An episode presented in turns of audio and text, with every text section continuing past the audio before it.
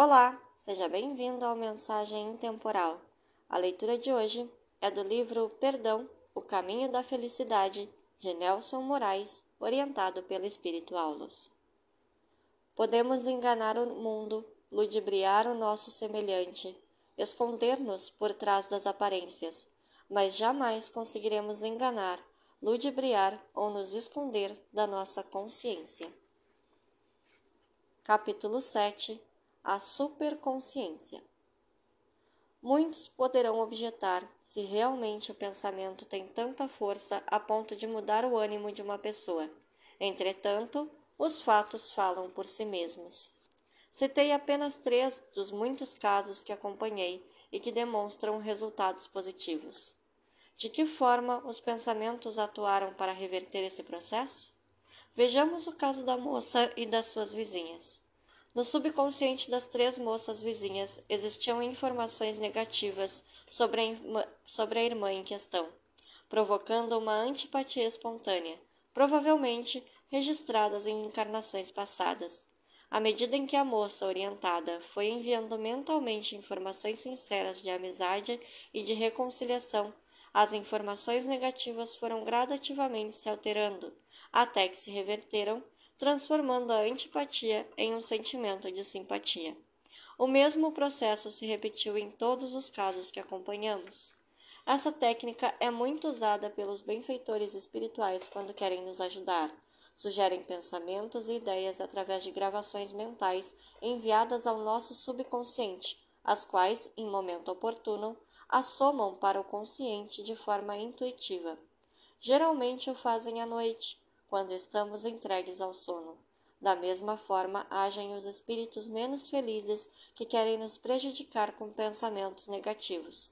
Portanto, volto a afirmar: quem pensa bem e age bem, vive bem. Pesquisando há mais de 30 anos os escaninhos do psíquico humano e observando as atividades dos benfeitores espirituais em torno do nosso subconsciente, descobri que ele tem uma importância muito maior na vida das pessoas do que se pode imaginar. É nele que estão inseridos todos os acontecimentos passados e os do futuro que ainda vamos viver.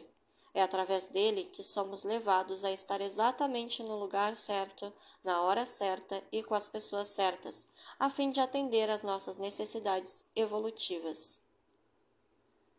É ainda nele que estão gravados os nossos merecimentos e os nossos impedimentos, levando-nos a agir quase que automaticamente em direção das provações e experiências necessárias ao nosso, ao nosso crescimento.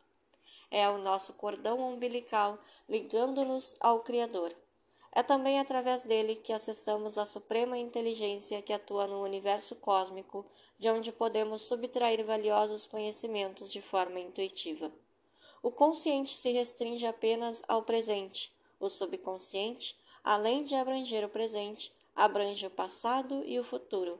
Na verdade, somando-se ao consciente, ele se transforma no nosso superconsciente. Nada escapa a esse fiscal implacável das nossas vidas. A tudo registra, transformando em clichês etéreos que compõem nosso campo magnético ou campo de equilíbrio. É nesse escaninho maravilhoso da nossa mente que Deus está presente com o seu amor, com a sua justiça e com a sua misericórdia. Através dele, tudo sabe a nosso respeito. Hoje, assumir atitudes renovadas e seguir as pegadas do Mestre não é mais apenas uma atitude religiosa, mas sim uma atitude inteligente. Só a renovação constante dos nossos sentimentos é que pode alterar as gravações registradas no nosso subconsciente e, consequentemente, alterar nosso presente imediato e o nosso futuro distante. Acreditar no perdão de Deus, sem a reparação dos nossos erros, é uma maneira infantil de avaliarmos a sua grandeza. O perdão de Deus está presente a cada encarnação que ele nos concede para reavaliarmos nossas atitudes e gozarmos da valiosa oportunidade de recomeçarmos onde paramos, ou reconstruirmos o que impensadamente destruímos no passado. Deus nos perdoa sempre. Nós é que ainda não aprendemos a nos perdoar. Quando reencarnamos, trazemos as marcas das encarnações anteriores fortemente gravadas no nosso subconsciente. Muitas delas se configuram como um profundo sentimento de culpa e acentuado remorso pelos erros cometidos. Nesses casos, sem perceber, inconscientemente, passamos a nos punir durante toda a nossa vida, submetendo-nos a períodos de enfermidade, depressão, angústia e toda uma gama de sofrimentos. Muitas das doenças congênitas, como paralisias, mudez e outras deficiências, quase sempre têm aí suas origens, inclusive alguns casos de câncer que se manifestam ao longo da existência física. É ainda nesse processo que surgem o estigma e a zoantropia. A grande maioria dos casos de estigma da paixão da cruz onde o encarnado apresenta no corpo as cicatrizes ou as feridas provocadas pelos cravos e espinhos usados na crucificação. São espíritos que, de alguma forma, exploraram ou cometeram crimes em nome do Cristo. Reencarnados, com o subconsciente carregado de um profundo sentimento de culpa, passam a se autopunir, impondo a si sofrimento, daquele de que se consideraram traidores. Muitas das pessoas que sofrem ou sofreram o estigma foram ou são consideradas indevidamente como paranormais ou místicas, talvez por não existir uma explicação científica para o fenômeno, muitas vezes envolvidos pela ignorância, pelo fanatismo do povo e pelos espíritos que se comprazem com o seu sofrimento, acreditam-se missionários da redenção humana. Os casos de zoantropia entre os encarnados são raros, mas no mundo espiritual são muito comuns. O espírito, tomado por um remorso profundo, assume a forma de um animal, cujas características lembram os crimes que cometeu. Por exemplo, os traidores sentem-se como serpentes, os que violentavam cadáveres sentem-se como abutres, e etc.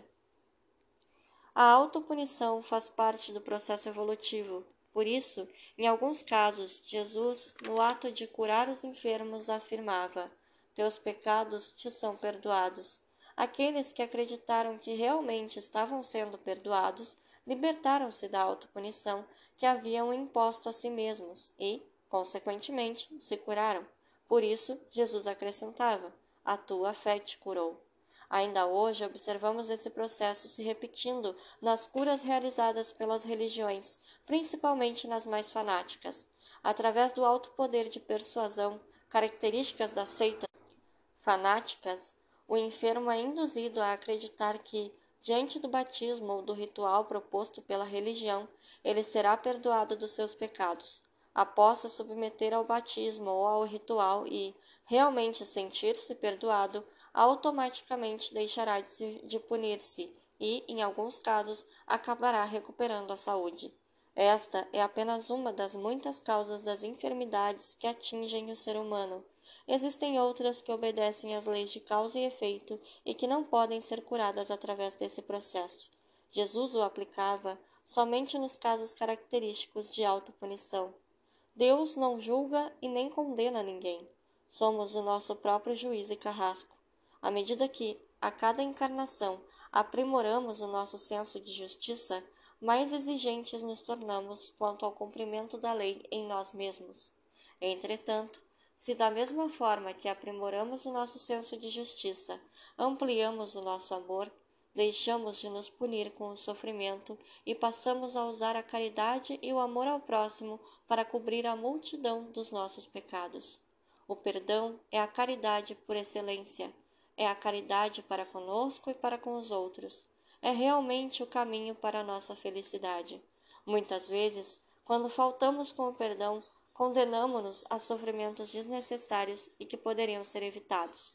Embora o nosso consciente não registre o processo, o processo autopunitivo existente em nosso subconsciente, podemos exercer um trabalho consciente a fim de nos libertarmos desse processo altamente negativo.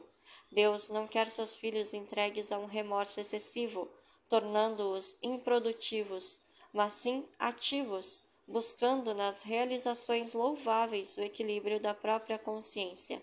A autopunição se acentua no período noturno, quando deixamos nosso corpo entregue ao devido descanso e assumimos temporariamente nossa superconsciência. Entretanto, se durante o período de vigília exercitamos o auto-perdão, essa atitude se refletirá nos momentos em que retomamos a superconsciência, amenizando o rigor de autocondenação. Porém, embora exercitemos o auto-perdão, nenhum resultado alcançaremos se ainda alimentarmos alguma mágoa por alguém. Mas quando, mesmo sem exercitarmos o auto-perdão, conseguimos perdoar aqueles que nos magoaram e fizermos do perdão uma constante em nossas atitudes, automaticamente estaremos caminhando em direção ao perdão de nós mesmos. Por isso mesmo, insistimos em afirmar que o perdão é o caminho para a nossa felicidade. Obrigada por ouvir até aqui. Tenha um excelente dia.